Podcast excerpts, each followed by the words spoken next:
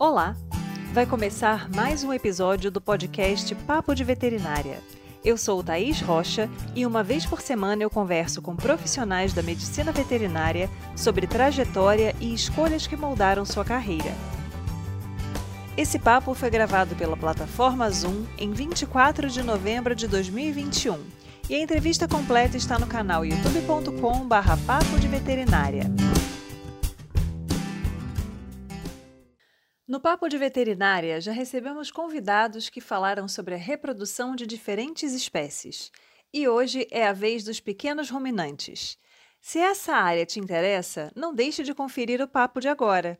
Conversei com Renan Denadai, médico veterinário graduado pelo Nesp de Botucatu, com residência em fisiopatologia da reprodução e obstetrícia e mestrado e doutorado na mesma instituição. Ele é professor da Unesp de Botucatu e traz, a partir da sua experiência, informações importantes para os alunos sobre os aspectos relevantes da formação para quem tem interesse na reprodução de pequenos ruminantes. Confira! Seja muito bem-vindo, Renan. Obrigada por aceitar estar aqui com a gente hoje. Imagina, Thaís, obrigado você pelo convite. É um prazer poder vir aqui falar um pouquinho da nossa profissão. Renan, você sempre quis trabalhar na área de reprodução? Não, não. Fala a verdade, sim. Até o segundo ano do colegial, eu não sabia nem que eu queria fazer veterinária, né? Um belo dia. Basicamente, estava naquelas aulas né, de formação para determinar aí onde que a gente ia seguir carreira e tal. Eu acabei vindo veterinário, eu já gostava de animais, gostava do tema, mas não tinha imaginado. Quando eu entrei na graduação, eu não, não, não tinha muito assim, ah, quero grandes, quero pequenos, até que eu lembro que no primeiro ano eu fiz um estágio aqui em Botucatu, a gente tinha um estágio de vivência, onde a gente podia ir nos departamentos, eu fiz na clínica de grandes, fiz na reprodução, fiz em alguns outros lugares, e eu me encantei com a reprodução, né? E daí para frente eu falei, nossa, eu quero atuar nessa área de reprodução animal, quero seguir Inicialmente, né, eu nem pensava em pequenos ruminantes, pensava em bovino, em equino, depois eu fui indo mais para a área de ruminante, efetivamente, fiz alguns estágios com gado de corte, alguns estágios com gado de leite, até que realmente eu encontrei dentro do pequenos, dos pequenos ruminantes a minha vocação talvez ali dentro da veterinária, né, a área que eu mais tenho afinidade, né, apesar de, de, de olhar especialista em pequenos ruminantes, eu atuei em várias áreas dentro da reprodução, mas realmente é a área da minha paixão, assim, dentro da veterinária. E aí, essa, esse direcionamento para os pequenos ruminantes foi por conta de projeto de pós-graduação ou não? Olha, é até engraçado, né? Eu, meu pai, ele sempre quis, na verdade, ter uma fazenda e tal. Ele não é, não é da área, né? A gente não tem a família com tradição de pecuária, nada, mas ele queria ter. E daí, na época que ele, né, ele comprou um sítio e tal, a gente começou a estudar bastante e eu comecei a me interessar muito. E eu já estava na graduação, né, acho que eu estava no segundo ano da graduação, e comecei a me interessar muito pela exploração dos pequenos ruminantes, né? Que, principalmente quando você cai nesse mundo, tem vários pontos ali que chamam atenção, né? Uma taxa de lotação, em comparação a outras espécies, maior por área, uma maior produtividade por área. Isso principalmente para a pessoa que pensa na ovinocultura como negócio, atrai bastante. Depois a gente acaba é, descobrindo outras é, características dos ovinos que, que realmente é, aumentaram o meu interesse pela espécie. Foi basicamente isso, né? Não teve um vínculo direto na, na graduação, já estava com aquele interesse na parte de reprodução e tal, e foi quando eu comecei a estudar um pouquinho mais sobre os pequenos ruminantes. Bacana. E é interessante porque São Paulo é um mercado bom para ovinocultura, né? Mas isso acaba não sendo muito difundido em, no Brasil como um todo. Existem alguns. Aí você me corrige se eu estiver errada. Existem algumas regiões em que a ovinocultura é mais forte e em outras ela já não tem um apelo tão grande. Aqui no Espírito Santo, por exemplo, onde eu estou agora, né? A gente não vê muito essa cultura, né? De ah, vou comer um cordeiro, né? E, e é bem diferente a questão de mercado. Para você foi tranquila essa inserção no mercado aí em São Paulo? É, então, bem nessa época que eu realmente optei por começar a participar desse mundo dos ovinos, aqui no estado de São Paulo estava começando um boom da raça santinês, né? Eu não sei se estava começando, já estava no meio e se difundia muito, né? Trazendo como, olha, o Nelore da ovinocultura, a raça que vai resolver o problema da ovinocultura e isso né, aumentou bastante né, os criadores de ovinos no estado de São Paulo. Depois veio a raça Dorper, teve um boom também, não sei se proporcionalmente foi tão grande quanto o Sampinense. Mas sim, sim, né? Hoje eu vejo e, e, esses bons dessas raças têm muito a ver com outro processo que acontece aqui em São Paulo, né? Pode ser é, aqui e em outras partes do país, a gente tem questão de algumas grandes empresas voltadas aí para a área de papel celulose, cana-de-açúcar, produção de suco de laranja, eles fazerem grandes arrendamentos. E nessa época começou a sobrar é, algumas propriedades menores, né? E dificilmente esse cara conseguiria nessa área menor criar um bovino, é, talvez um, uma bovinocultura de leite. E eu acho que isso contribuiu também para o interesse. E, e, uma coisa que eu percebi nesse momento assim, é muito empresário de São Paulo mesmo, que via na atividade uma, uma alternativa para ele ter um negócio paralelo com o que ele tinha em São Paulo e ganhar dinheiro. Então, juntou esse boom das raças com essa característica é, da, da, das propriedades rurais, mas o interesse dessa pessoa e também era uma atividade que não despendia de muito dinheiro. Quando você comparar ah, uma criação de bovino de corte, às vezes o cara precisa de uma área muito maior, isso requer ou um custo de arrendamento ou um custo de aquisição de área que é alto, né? o preço unitário por animal é alto, o ciclo é, é mais longo, então isso deve ter chamado a atenção dessas pessoas que trabalhavam com negócios em São Paulo. Quando você fala com relação à distribuição, os ovinos e caprinos eles têm realmente uma peculiaridade no Brasil. Hoje, o Nordeste é o grande polo das duas espécies, né, tanto dos ovinos quanto dos caprinos. No Rio Grande do Sul tem uma criação muito grande, ela já foi a maior, o maior estado produtor de ovinos. Hoje, o Nordeste já passou é, o sul do país, mas ainda tem sim né, uma característica e uma tradição de criação muito grande. E isso é dire diretamente relacionado com o padrão de consumo. Né? Então, nessas regiões onde a exploração é maior, é lógico que o consumo tende a ser maior. Uma coisa com relação ao padrão de consumo que eu falo para os meus alunos é assim, a gente tem vários números, né? Falar, ah, aumenta o número de, de, criação, aumenta o número de abate, aumenta o número de carcaça. Eu gosto de usar um indicador que ele não é nada técnico, que chama gôndola do mercado. A hora que você vai na gôndola do mercado e começa a perceber que um determinado produto está com mais constância lá, então assim, se tem ali, é porque tem algum consumidor que está indo atrás desse produto. E eu tenho percebido aqui, Botucatu, né, eu não posso falar pelo estado como um todo, muito menos pelo país, mas que sim, tem aumentado relativamente a frequência nos mercados e nos açougues, peças, ou pelo menos parte da gôndola ali, com peças principalmente de ovinos. Né? O caprino tem o sentido no estado, uma tendência ao aumento para o caprino de corte, mas eu não vi esse reflexo ainda no mercado. Talvez São Paulo, capital, tenha um pouquinho mais com relação a isso. É, e aí, Renan, você acredita que dentro de, de uma atuação a campo, né? Porque você tem as duas experiências e acho que é bacana a gente comentar sobre as duas áreas, assim, mas é, existem muitos alunos que têm muito interesse no trabalho a campo.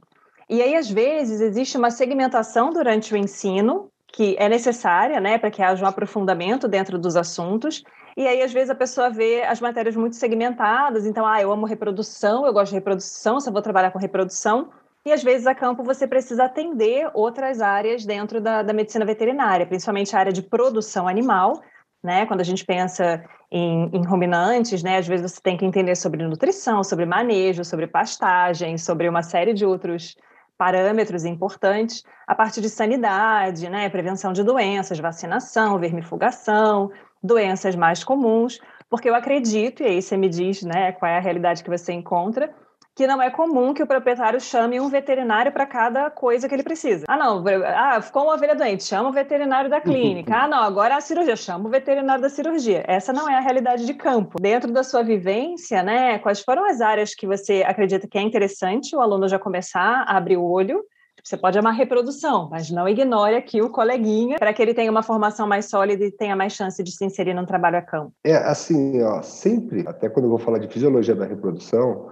a gente cita alguns pilares da exploração animal, né? E a reprodução seria um dos pilares e a, a, exploração, a produção, ela depende é, dos outros, né? E a gente tem ali como base nutrição, sanidade, a nutrição e eu considero a genética não como um pilar, mas talvez como um alicerce que tem uma, uma conexão entre todos eles, né?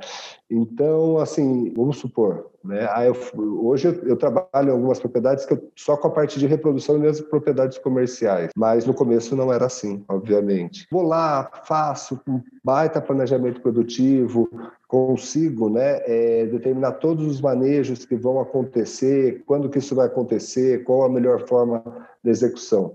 E esses animais estão com verminose, estão com foot-root, têm uma condição de passagem ruim, não recebem nenhum tipo de suplementação. Qual é a probabilidade né, do meu planejamento reprodutivo ser executado? Tudo bem? Então, assim, a, a pessoa pretende atuar na área de reprodução em pequenos ruminantes. Eu acho que existem duas possibilidades grandes. Uma possibilidade, ele atuar só com biotecnologia, ele vai pegar um mercado muito menor. É, hoje, propriedades que fazem inseminação artificial, transferência de embrião, é, produção in vitro de embrião, é, aumentam gra gradativamente, mas ainda elas correspondem a um número muito pequeno de propriedades. São aquelas propriedades tidas como é, exploração de elite, cabanhas, e é, acaba sendo um mercado mais turbulento com mais concorrência. Eu, particularmente, gosto muito da produção, é, da ponta final do produtor que vai entregar ao mercado. Inclusive, eu acredito que a, a cabanha ali ela tem que fornecer um material genético que vai agregar para esse produtor. Para trabalhar nisso, é impossível trabalhar só com reprodução. Né? Necessariamente assim, ah, eu sou expert em nutrição? Não, mas eu sei o básico. Eu precisar formular uma dieta, eu vou entrar numa tabela no Excel, que eu fiz há uns 10 anos atrás, vou pegar né, as tabelas ali de nutrientes, vou colocar ali e vou conseguir. Ah, vai ser a melhor nutrição do mundo? Não, vai ser uma nutrição básica, mas eu pelo menos tenho ciência do que eu estou fazendo. É, enfermidades, né? Enfermidades elas estão diretamente relacionadas à reprodução. Então eu preciso saber medidas profiláticas, calendário de vacinação, algumas terapêuticas. Eu preciso saber fazer uma necrópsia.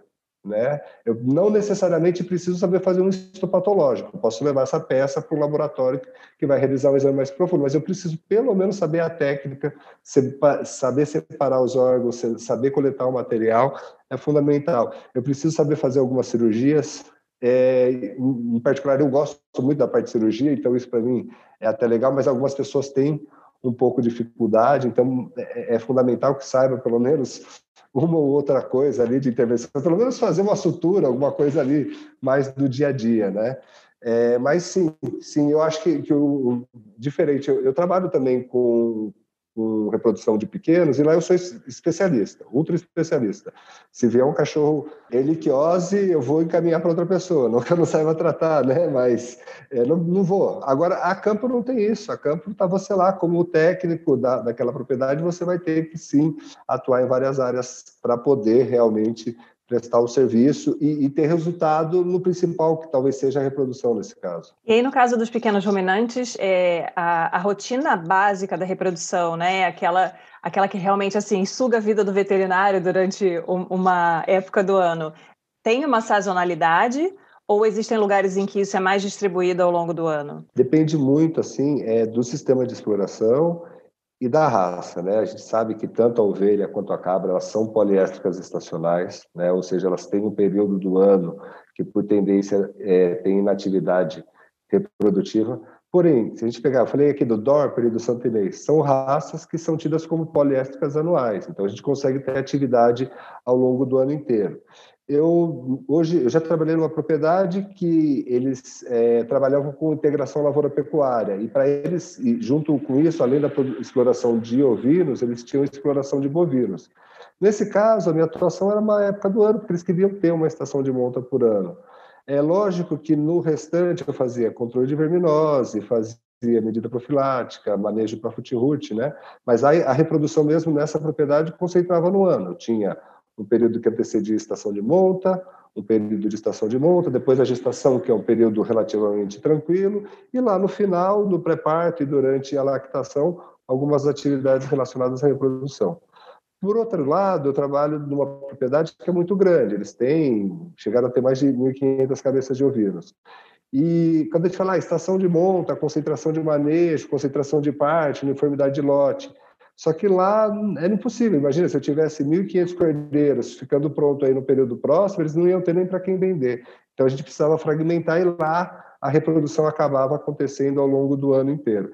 Então, existem modelos diferentes que se encaixam a propriedades diferentes, e aí vai depender muito da sua opção como técnico, do que o mercado consegue absorver, do que o criador ele tem como ambição para a exploração dele. E pensando em termos de formação para inserção no trabalho a campo, você considera que as etapas que você passou, residência, mestrado, doutorado, são interessantes? Existem outros caminhos que são tão bons quanto? Qual é a sua percepção com relação a essa, essa de uma certa maneira, especialização para atuar nessa área campo? Ah, eu conseguiria atuar saindo direto da graduação? Conseguiria, né? Talvez eu penasse mais, talvez eu tivesse menos habilidade cirúrgica, o raciocínio clínico um pouco pior. Mas, com certeza, um grande diferencial para mim foi a residência. Aqui na residência de reprodução, a gente tem a oportunidade de trabalhar com várias espécies, né? tanto pequenos animais quanto grandes animais, e parece ali, ah, os pequenos animais estão completamente longe do que eu faço hoje, não até, até porque eu trabalho também com pequenos animais, mas a, a, parte de habilidade cirúrgica, raciocínio clínico que eu desenvolvi na clínica reprodutiva e na cirurgia reprodutiva dos pequenos animais foram muito importantes. É obviamente, né, o, o que eu estudei e o que eu desenvolvi ali nos grandes cirurgia de cesariana, parte de biotecnologia são fundamentais, e é lógico que. Mas uma coisa que me fez crescer muito como pessoal, como profissional, foi. Era muito novo, eu entrei novo na faculdade, consequentemente saí novo, né? Ou seja, sem DP, sem nenhum contratempo ali na, na graduação, e provavelmente eu não ia saber lidar com um proprietário, né? com um criador. Né? É, eu até dei um exemplo outro dia que era assim: ó, imagina se eu chegar para um criador e falar, olha, vamos fazer um programa de inseminação artificial. Ele fala, tá, é, como que vai fazer? Eu falo, ó, vamos pegar aqui é, 20% do seu rebanho, a gente faz, tal, vai ter esse resultado. E ele voltaria para mim e falaria, ah, mas se é tão bom, por que a gente não faz em 100%? Eu provavelmente nessa hora, se eu fosse um recém-formado, eu ia travar, né? eu não ia saber explicar para ele. De, e, e, eu acho que um, um pouco da residência é, de estar na rotina, de aprender a lidar com o proprietário de cachorro e com criadores e proprietários de grandes animais, é, me fez evoluir muito nessa relação com o ser humano, né? Aquelas pessoas que dizem, ah, eu vou fazer veterinária porque eu vou lidar mais com animal do que com ser humano. Isso é mentira, né? Nossa profissão, apesar de ser da área de agrárias, biológicas ou médica, aí, seja ela qual for, a gente que tem que ter uma relação é, interpessoal ali com né, os criadores e os colegas é muito intensa. Então, por exemplo, depois de, lógico que agora faz um tempo já que eu saí da residência, mas eu poderia chegar para ele e falar: olha, veja bem, a gente está implementando uma biotécnica nova na sua propriedade, a propriedade ainda não está acostumada com a execução dessa técnica, então a gente precisa lapidar né, os funcionários, o manejo, para que a gente possa inserir essa tecnologia na propriedade. Dessa forma, eu garanto que o resultado aqui vai ser satisfatório que a gente possa ampliar para os próximos animais. E esse tipo de conversa, não necessariamente eu preciso ter uma formação técnica muito grande, mas eu preciso ter uma experiência de lidar com a situação de desafio, de saber conversar com o proprietário.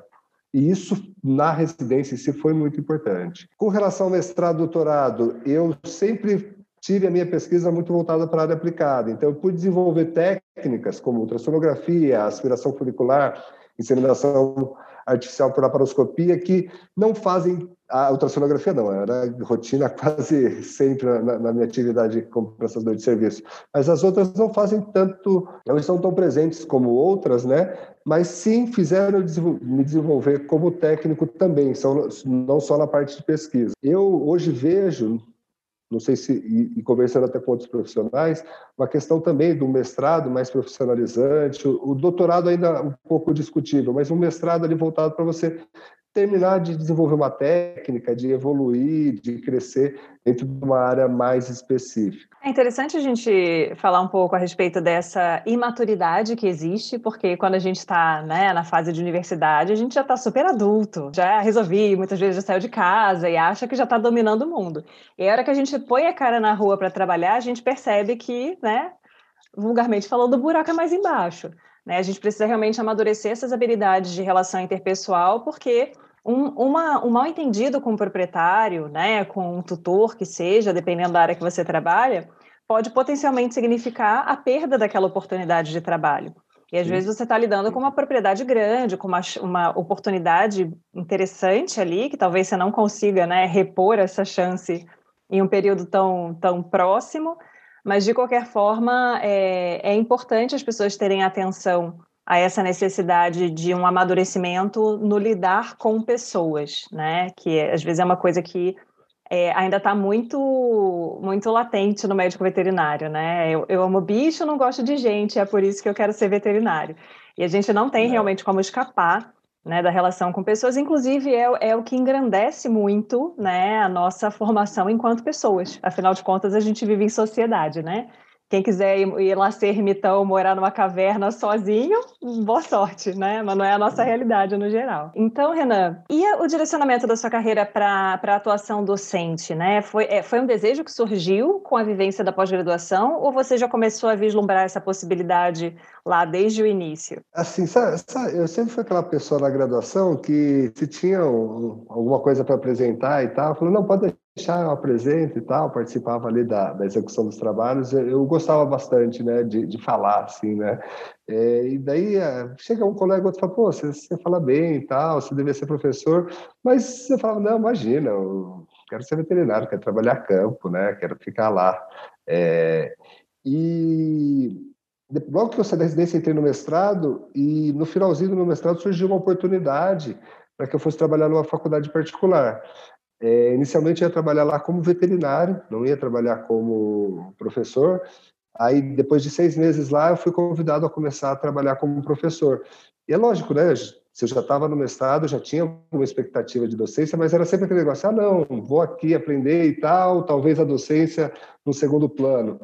E aí eu comecei realmente a, gostar muito, né? Assim, de ter efetivamente uma satisfação pessoal, de conseguir passar algum conhecimento, depois eu tive a oportunidade de ver né, esses alunos se desenvolvendo na carreira. Hoje tem aluno que está aqui comigo em Botucatu, né, dessa primeira faculdade que eu trabalhei fazendo é, doutorado. Então, para mim foi muito gratificante. Eu gosto muito de, de, de, falar dessa parte que eu gosto. Né? Eu gosto muito de estudar também. Né? Eu acho que uma coisa tem, uma, tem relação direta com a outra. Para você poder ensinar, você tem que estudar muito. As coisas mudam rapidamente. Mas no começo não, não foi uma coisa que eu idealizei para minha carreira. Mas é, hoje, você perguntar, ah, você tem que escolher ser veterinário a campo e professor, você me deixa numa sinuca de bico, porque eu gosto muito dos dois. Eu acho que eles se complementam, né? Que eu consigo trazer para os alunos aquela coisa do campo ali para falar da atividade é, teórica e talvez isso fique mais claro para eles na hora que a gente passa essa informação e passa a experiência que a gente tem na área também. Porque a gente, enquanto professor, principalmente quem trabalha com grandes animais, né, a gente percebe muito essa questão. É, eu tenho alguns alunos que são interessantes. Toda vez que eu estou falando alguma coisa em aula, ele tem um aluno que levanta a mão e fala assim: Isso aí no livro, né, professora? Porque lá em casa não dá para fazer desse jeito, não. E aí você percebe que assim existem algumas questões que Realmente, né, elas não vão ser é, diretamente aplicáveis entre o que você tem numa literatura e o que você tem numa realidade de campo, ainda mais considerando toda, todo o espectro de realidades de campo diferentes que a gente pode encontrar, então desde o pequeno produtor até o grande produtor, mais tecnificado, menos tecnificado, enfim, até o nível né, socioeconômico do próprio proprietário daquela, daquela região, ali, daquela propriedade. Então, a gente sabe que existem muitos desafios no, na atuação a campo e que é enriquecedor você ter como trazer isso nas suas aulas e dizer isso para os alunos. Né? Então, essa vivência de campo realmente é extremamente interessante e agrega muito dentro de uma teoria que, né, a princípio, é, é, seria o basicão que está disponível para todo mundo, né? Ter acesso àquela informação. Às vezes eu pensava exatamente nisso. Ah, isso aí é coisa teórica, isso não tem nada a ver com a prática.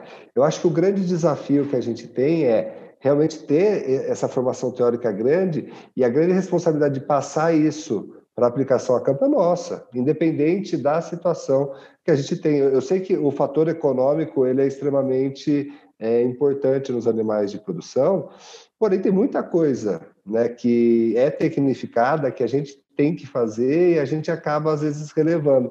Então, tem essa, essa parte de separar a teoria de prática, mas o responsável por fazer essa comunicação é o técnico. Né? Então, é ele que tem que pegar aquela teoria e conseguir aplicar de alguma forma a campo ali para solucionar um problema do, do produtor, né? Senão a gente estava sem evolução nenhuma no, no agronegócio brasileiro. Exatamente. É, e você falando agora, eu, eu, revi cenas da minha última aula, que foi exatamente essa situação que aconteceu. O aluno me falou, ah, professora, mas isso aí então não é aplicável, né? Ou então, ok, dá para adaptar, mas e se o proprietário não quiser?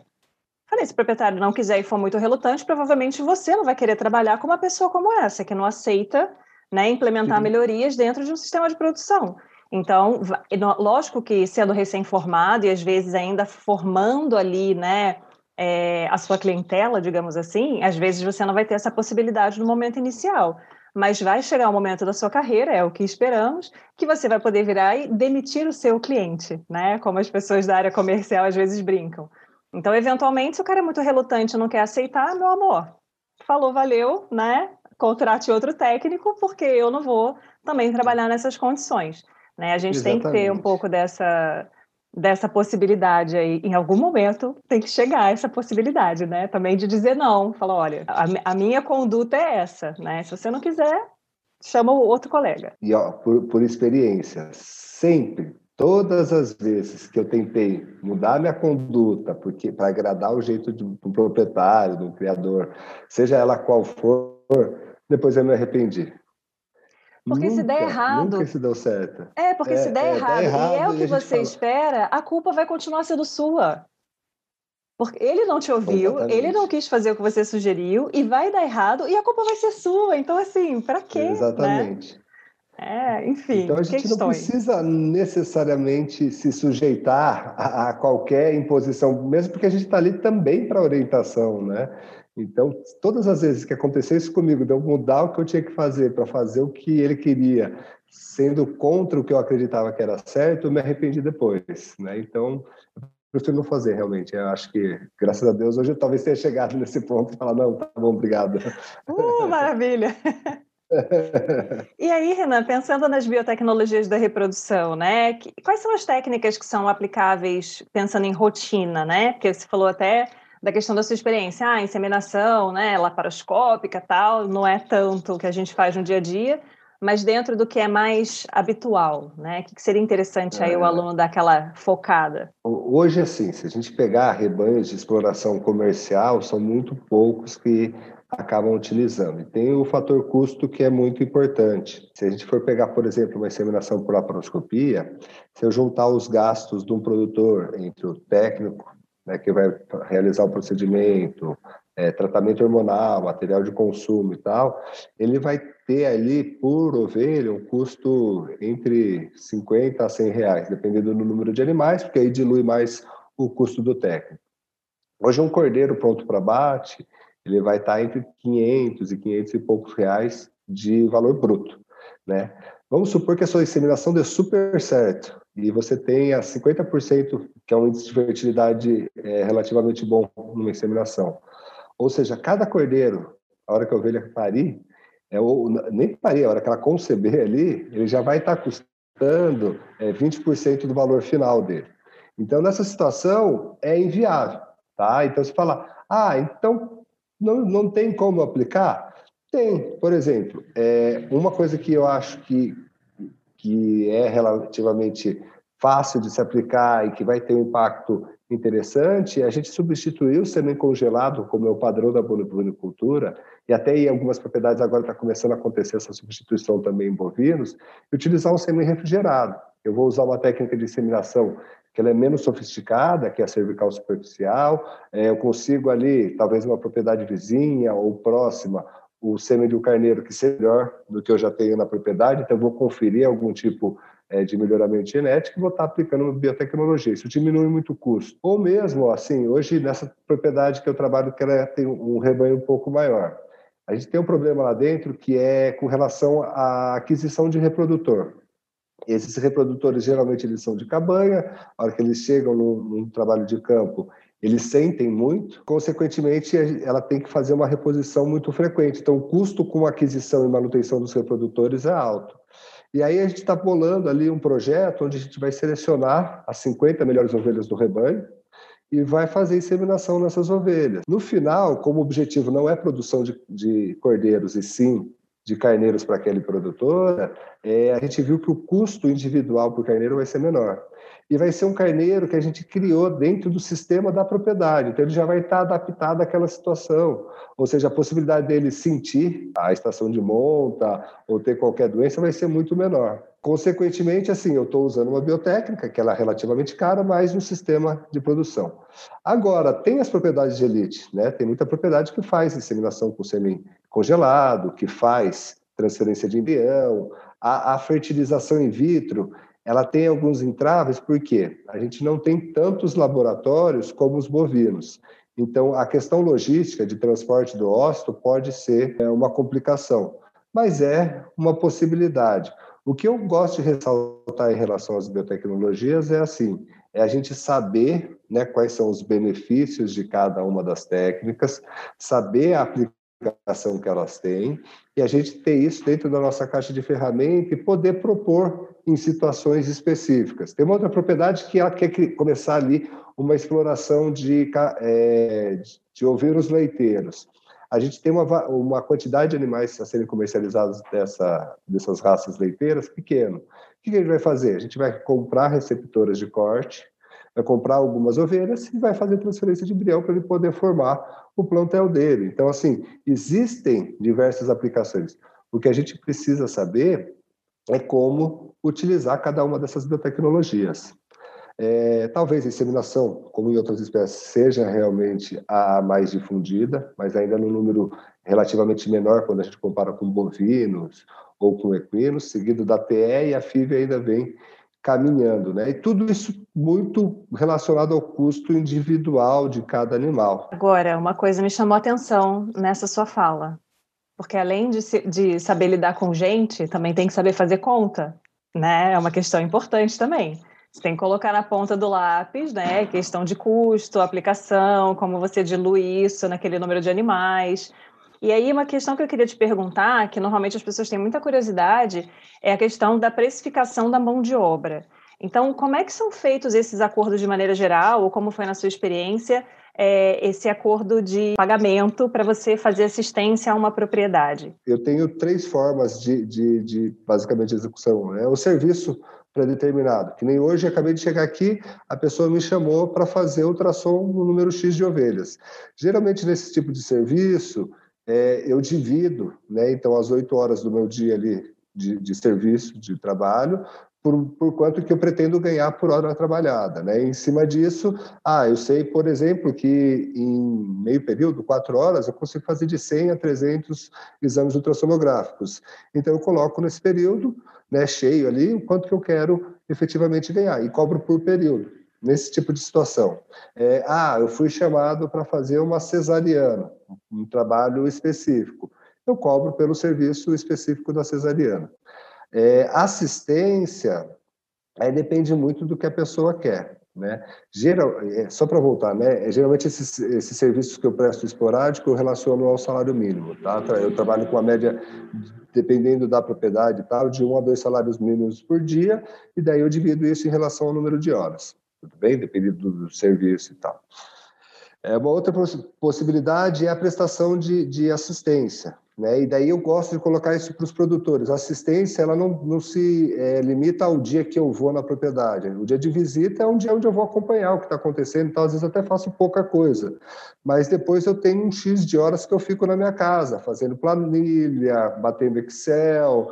Eu faço. Hoje eu faço todos os meus relatórios no Canva para ficar um negócio bonitinho, então eu perco um tempo, porque dá é uma, uma diferença na hora que eu vou apresentar para o produtor, né, mostra um profissionalismo.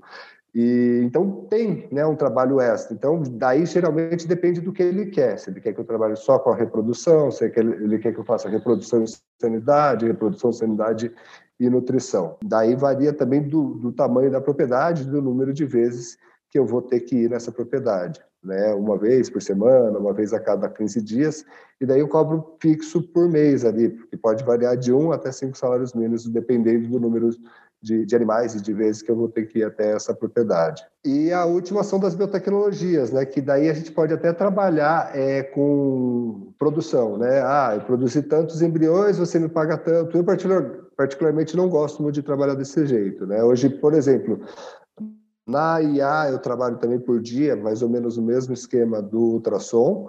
Agora, na TE e na aspiração folicular para FIV, eu trabalho por valor fixo por fêmea ou aspirada ou feita a laparotomia. Então, eu fiz a avaliação, aquela fêmea respondeu ao protocolo, vou fazer a cirurgia para recuperar os embriões, eu cobro aquela cirurgia e depois um X ali para cada receptora de implantação. Né? Então, é, é, dessa forma que eu tento me guiar.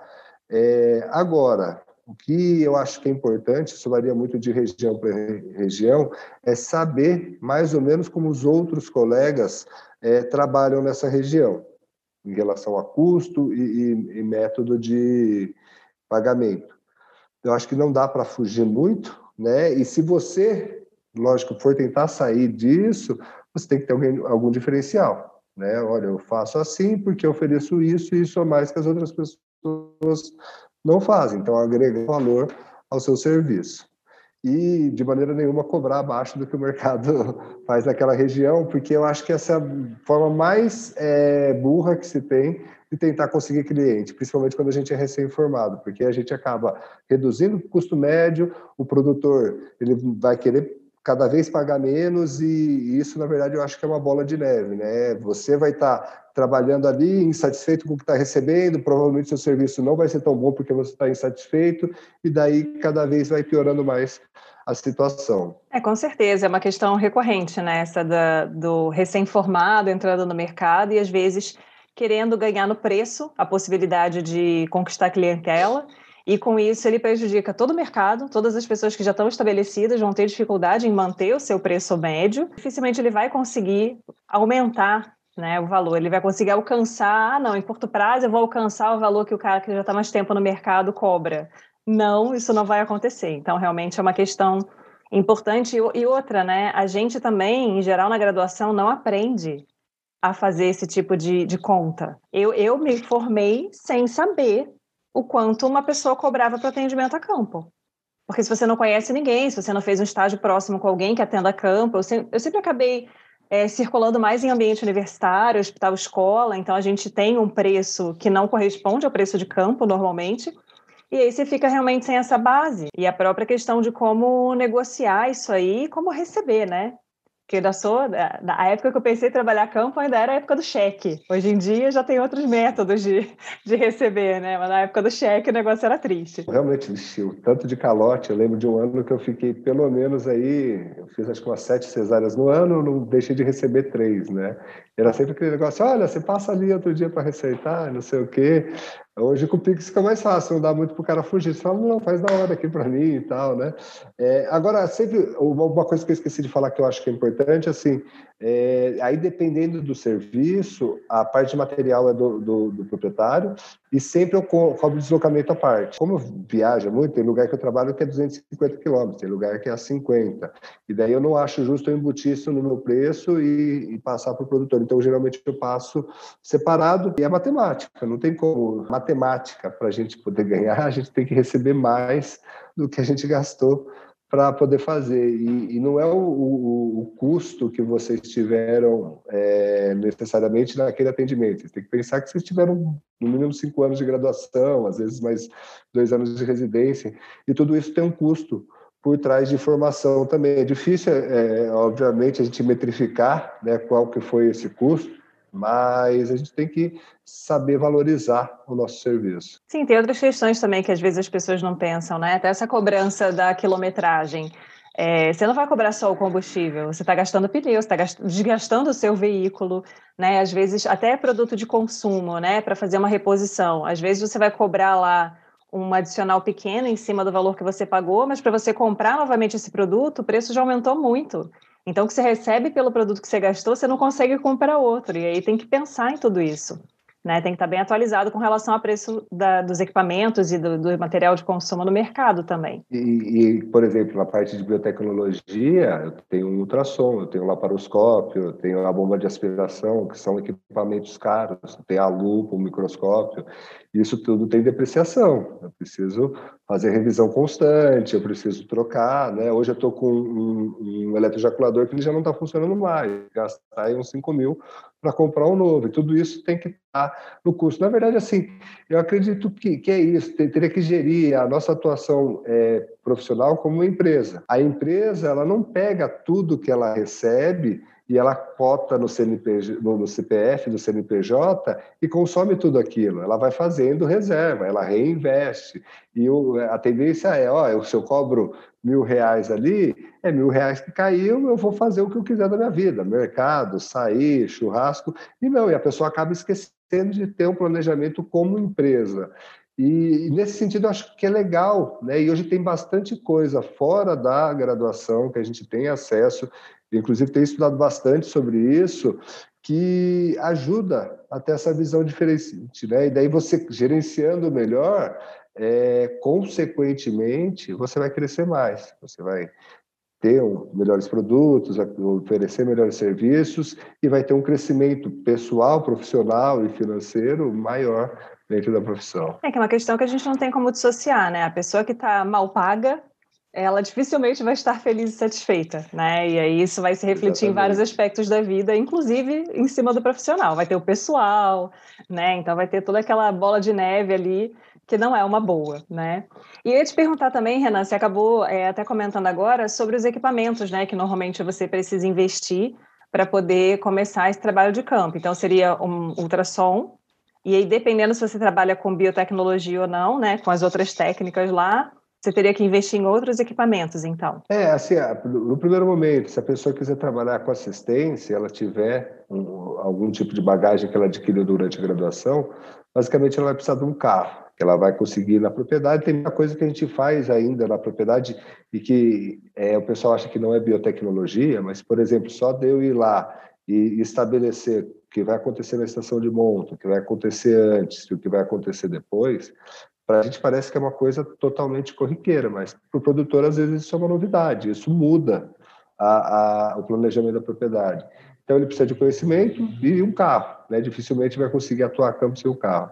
Eu acredito que o segundo equipamento que é interessante, porque ele vai ser um recurso também que vai ajudar no planejamento, é o ultrassom. Se imagina o ultrassom só como uma ferramenta para eu saber, no caso da reprodução, se está gestante ou não, mas ele é uma ferramenta de planejamento. Né? Imagina se eu coloco 100 ovelhas na estação de monta, eu tenho 90 ovelhas que estão gestantes e elas vão parir daqui X meses, o produtor já sabe que ele vai precisar comprar X de vacina para raiva, X de vacina para é, clostridiose, ele vai precisar investir tanto em milho e soja e outros insumos para fazer uma dieta de creep feed.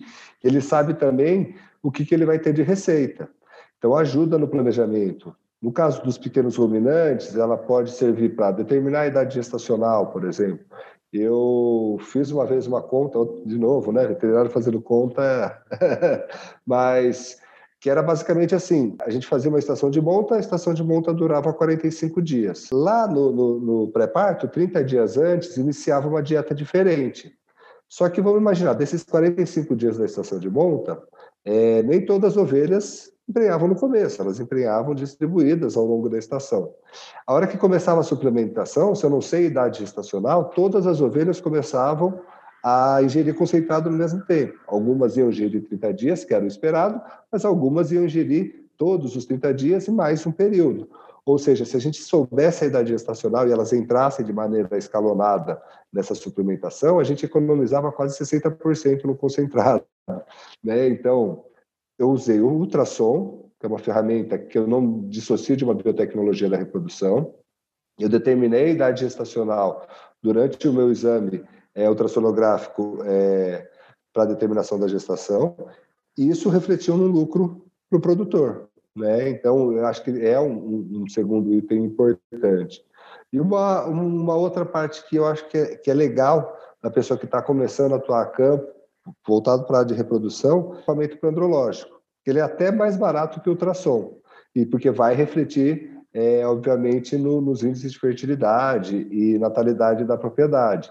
Basicamente, um microscópio, material lá, placa, lâmina, lamínula, os corantes, meio diluente, e talvez uma vagina artificial e um eletroejaculador. Já é um custo, talvez se somar tudo, chegue a, a dois terços ali do ultrassom que está custando hoje. Mas esse kit básico para ele começar a prestar assistência. Obviamente, se ele for trabalhar com laparoscopia, ele vai comprar um aparelho que é muito mais caro, né? Se ele for trabalhar com aspiração de folicular, ele vai precisar de um laparoscópio e mais uma bomba de aspiração. Mas se, se ah, eu, com a experiência que eu tenho hoje, tivesse me formando e fosse comprar, eu compraria um ultrassom, um kit, um material ali para andrologia. Que as outras biotecnologias, elas encantam, né? A gente vê a IA, vê a TE, e elas são bonitas realmente. Mas é, se você conseguir trabalhar bem no manejo reprodutivo com essas ferramentas que você tem, o retorno para o produtor é muito rápido. É muito rápido e ele vai ficar muito feliz com o seu serviço. Então, talvez você consiga mais isso de maneira mais rápida do que pensar nessas outras biotecnologias mais avançadas. E, pelo amor de Deus, eu não estou denegrindo a utilização dessas outras, mas eu estou olhando como uma é, porta de entrada no mercado de trabalho com a atuação da reprodução dos pequenos ruminantes. E aí, além disso tudo, né, um cursinho ali de gestão financeira, né, que é importante, afinal de contas. A, gente fala às vezes, né, eu fiquei outro dia refletindo sobre isso. Ah, na universidade a gente não aprende relacionamento interpessoal, a gente não aprende a lidar com, com proprietário tutor, a gente não aprende gestão financeira, gestão de carreira. Mas, gente, em cinco anos, olha quanta coisa a gente aprende. O curso tem que ter 25 anos de duração para a gente aprender hum. tudo que precisa para ser um adulto funcional, trabalhando, né, inserido no mercado de trabalho. Então, tem questões que o estudante tem que começar a se ligar para ele ir correndo atrás, por fora, né, tanto quanto seja possível. Tem muito conteúdo pago, mas tem muito conteúdo gratuito na internet que já ajuda a pessoa a começar a ter essa visão sobre gestão financeira, né, que é importante. Eu, por exemplo, comecei a ter essa visão na pandemia, basicamente, né? Então é bem recente isso. É, mas é importante a gente também né, focar nisso aí. Tem coisas que ah, seria interessante que aprendesse na, na universidade? Seria. É possível? Óbvio que não, né? Vai, vai tirar qual disciplina? Vai tirar a clínica de grandes animais para aprender gestão financeira? Eu não sou a favor disso, não. Mas hoje eu estou estudando um tema assim, né, que é para fazer head no mercado financeiro, trabalhando com opção de gado no mercado futuro para produção na variação da, da arroba.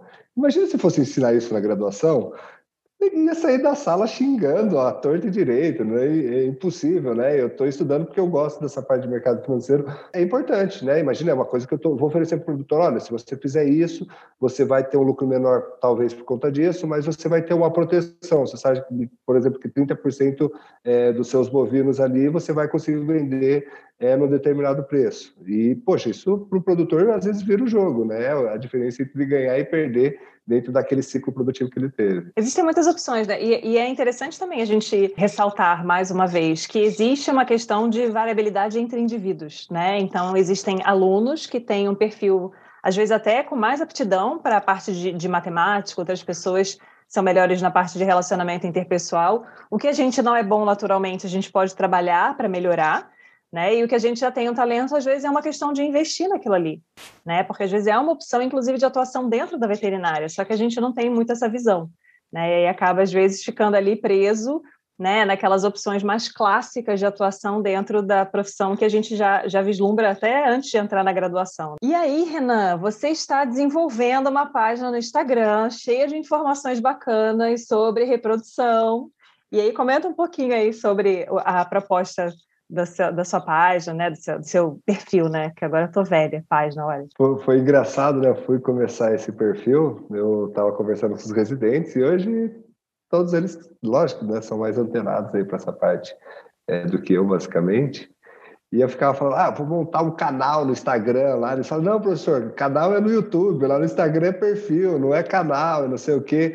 Mas é, talvez, né, eu, até antes da pandemia, eu já tinha enxergado essa questão do, do mundo digital, mas muito mais voltado assim, ó, quem que é o Renan, o que, que ele faz e como ele pode ajudar você na sua propriedade. Então, vendendo realmente o, o, meu serviço. participava de uns grupos no Facebook mesmo, e daí eu respondia bastante coisa de, de produtor. Eu via que era produtor bem simples, que tinha poucas cabeças, eu falava, ah, cara, não faz muito sentido, eu posso ajudar aqui, né? Essa, essas pessoas. Daí depois veio a pandemia e tal, eu até fiquei um tempo putz, até logo que começou a pandemia, eu estourei o ligamento do joelho, então já não estava podendo trabalhar por causa da pandemia, não podia trabalhar, e eu comecei a, dar uma estudadinha nisso, mas na época não foi, na época eu precisei correr atrás é, até do, do, concurso da Unesp, e aí mais recente eu voltei, falei, putz, como eu era feliz naquela época, eu ficava respondendo aquelas pessoas no Facebook, parecia que eu agregava tanto, assim, né, e eu falei, vou voltar, não que o Facebook tenha é, parado de ser importante, até tenho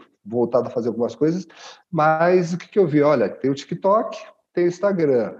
Eu acho que talvez para eu me inserir no, no, TikTok seja mais difícil, né? E talvez o Instagram é um pouco mais fácil. E daí eu comecei a testar, né? Soltar a, alguns conteúdos ali relacionados ainda é, perfil é, muito pequeno, mas o que tem me, me, me, deixado bastante feliz com o conteúdo é o feedback que eu tenho tido, né? As pessoas, eu vejo lá, o pessoal salva, o pessoal é, às vezes comenta comigo ou encontra comigo e fala e tal, e, e eu acho que é uma forma também, né, Thaís, da gente poder retribuir a oportunidade que a gente teve dentro da profissão, né? A gente está é, evoluindo cada vez mais, mas talvez não que seja pouco, né, eu falar para meus alunos da Unesp, ou quando eu vou fazer um curso, mas se eu puder distribuir para mais pessoas o que eu aprendi, o que eu tive de informação, eu acho que é, até tem uma frase lá, né, que é a única forma do, do conhecimento se tornar perene é a gente passar ele para frente, né? Então a gente guardar o conhecimento não vai fazer a gente ser a pessoa mais esperta do mundo.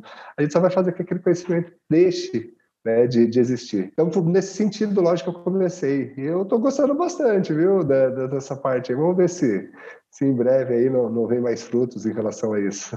É bacana porque assim a gente vê né, esse crescimento bem acentuado de, de rede social, né? E eu não sei se é porque, no meu caso, eu comecei a olhar mais para isso por conta da pandemia, ou se realmente houve um boom, né, e um grande número de perfis surgindo, mas a gente percebe também, enquanto professores, que tem muita informação errada, que não, não querendo puxar a sardinha, puxando a sardinha, afinal de contas a gente estuda muito, a gente acaba tendo mais critério para divulgar a informação, às vezes, né, com um caráter mais técnico, às vezes com um caráter um pouco mais acessível, dependendo do público que a gente quer alcançar, mas a gente tem um filtro, né, de uma prática, de uma vivência que às vezes um aluno, né, por mais bem intencionado que esteja, ele às vezes não tem esse filtro. Importante as pessoas terem atenção ao tipo de informação que elas estão consumindo e absorvendo. Porque às vezes pode ser muito colorido, muito legal e muito animado, pode ser uma dancinha no TikTok, mas pode ser que aquela informação ali né, não seja considerada tecnicamente correta. E eu não sei você, mas eu vivo recebendo. Tem aluno meu que está todo dia me mandando no Instagram, professora, isso aqui, professora, esse vídeo, professora, essa foto, o que, que é isso aqui? O que está acontecendo? E aí a gente vê que, que existe uma carência até de, de uma contextualização daquela informação, né? E assim, eu particularmente, sempre que eu vou fazer um, um post ali, mesmo já sendo uma coisa que é da minha expertise, eu acabo indo atrás, abrindo um livro de novo, abrindo o paper, confirmando se aquela informação que eu vou é, colocar aí ainda se sustenta, né? Se é, é realmente aquilo que eu estou querendo colocar. E, e, eu acho que o, o grande problema, assim, a, a internet ela deu acesso a muitas pessoas, né? Você não tem barreira de entrada. Hoje, se eu quiser, eu crio mais um perfil no meu Instagram e eu posso falar, por exemplo, sobre é, engenharia de motor de foguete aeroespacial. Eu sei alguma coisa sobre isso? Não né? A tendência é que eu fale besteira. Mas como também não tem barreira de entrada, então acaba tendo alguns conteúdos que a gente tem que tomar cuidado é, na hora de ter aquilo lá como verdade absoluta. O, a orientação é a seguinte: é checar, checar a informação, né? Não, não ter aquilo. Então, se você tem um, um docente ali por trás, se você tem algum tipo de mentor, ou mesmo se você tem acesso ao material técnico, checa aquela informação né? se necessariamente aquela pessoa que está se posicionando como autoridade realmente né, pode falar sobre aquele assunto, ou, ou se naquele assunto específico ela realmente está tendo a opinião ou a, a informação correta. Você gostaria de deixar alguma mensagem assim de, de, otimismo e animação para os estudantes sobre a atuação na área que você milita dentro da veterinária? Olha, primeiro, eu tenho uma sempre, eu gosto de falar isso, tá? Que é uma das coisas que me deixa mais bravo, né? Que eu ouvi durante algumas vezes dentro da formação e na carreira. Ah, mas veterinário, você não vai ganhar dinheiro é, fazendo veterinária, você pobre. Cara, isso é o pensamento mais.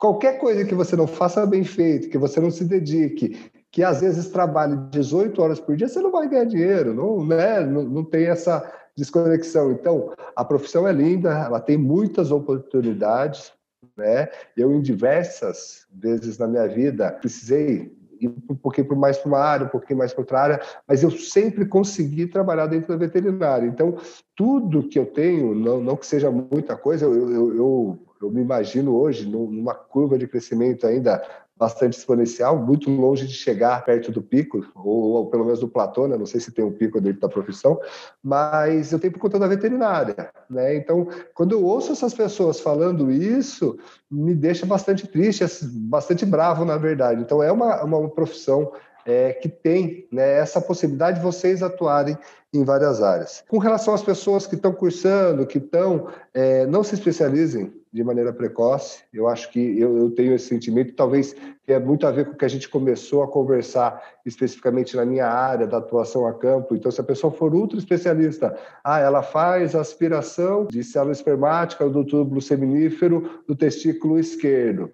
Cara, não adianta, né? A profissão você tem que ter uma formação generalista, até porque é, a gente não sabe qual que vai ser o mercado, né? Então, ah, às vezes vai para pequenos, às vezes vai para grandes, às vezes vai para inspeção. Então, eu acredito que se especializar antes da hora é você deixar de ter oportunidade no futuro. E, é lógico, deixar boa sorte a todos os colegas aí, ou futuros veterinários, ou veterinários que estão atuando na profissão. É, novamente, como eu já disse, é uma profissão muito linda que vai trazer é, muitos frutos para quem entrar nela, mas, como tudo na vida, requer né, empenho, dedicação e esforço, inclusive físico, né, na, na atuação a campo. Hoje eu tenho problema no ombro, tenho problema no cotovelo, tudo por conta da atuação a campo. Então, se prepara lá, faz academia e tal. Mas que é fundamental que vocês se desenvolvam aí dentro da, da profissão como um todo. Isso aí, agora você comentando, eu lembrei que quando eu conversei com o Marcelo Menezes, que trabalha com reprodução de bovinos, eu falei, e atividade física? Tem que fazer, né? Porque todo veterinário que eu conheço que trabalha com reprodução tem problema de coluna, de joelho, de ombro, de cotovelo. Então, assim, é, outra questão que a pessoa tem que estar atenta, não precisa ser marombeiro, crossfiteiro, ou seja lá que nome que se usa hoje em dia, mas fazer atividade física regular é importante para a saúde e para a longevidade, né? não apenas para quem trabalha com reprodução, mas para todos nós. Renan, muitíssimo obrigada, adorei o nosso papo, acho que foi bem bacana, deu para já trazer né, um pouco da sua experiência e ilustrar bastante como é a, a experiência que você teve no mercado, né, a sua vivência, eu acho que sempre é, é bacana e agrega muito né, para quem está vindo aí um pouco depois da gente. Então, mais uma vez, muito obrigada pela sua participação. Thaís, muito obrigado novamente pelo convite. Mas também gostei muito da conversa, acho que foi muito bacana. E aproveitar, né, que já está no final, fazer um merchanzinho, né? Quem puder, claro. segue lá, né, no, no arroba dena.bio, dena de Denadai, meu sobrenome, bio de biotecnologia. E, e aí, estou querendo aumentar cada vez mais as postagens por lá, falando especialmente de reprodução dos pequenos ruminantes. Este foi o Papo de Veterinária. Obrigada por ficar conosco até aqui. E não esqueça de compartilhar com seus colegas que também gostariam de saber mais sobre a profissão. Toda quarta-feira temos vídeos novos no youtube.com/barra Papo de Veterinária. E às segundas-feiras estarei aqui com vocês para mais um episódio. Até lá!